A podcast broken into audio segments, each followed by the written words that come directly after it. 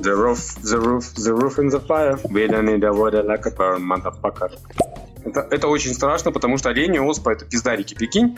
Олень здоровается с вроде нормальным человеком, да, вот он такой пиздарик.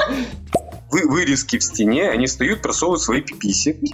Они где-нибудь оказались, блядь, не в том городе, не в том месте, и поняли, что да ну и нахуй, блядь. Но это, если это считать, что это Индия, то это индийский фильм, блядь. Это фантазия, там вряд ли, блядь, по члену выбирали, ну так ведь? коротковат, длинноват. О, норм, подергал, а он еще длиннее. Вот заебись. И выбирает такая, типа, вот этого хочу. А там выходит там кривое блюдо, крахат, ну, какой-нибудь. Вот. И она такая, его хочу, похуй на рожу. А член у него норм. М-м, жидковат. М-м, упруг. М-м, супруг. Хуй знает.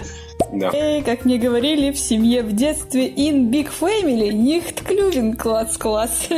Еще одна новость. Ты кто же так долго э, искал туалетную бумагу, что вытелся, вытелся рукой Джима? Блядь! Это вы понимаете, что это мне говорит еврейка? Жидковат, блядь. Сука! Это разрыв нахуй. Жидковат. Жидковат.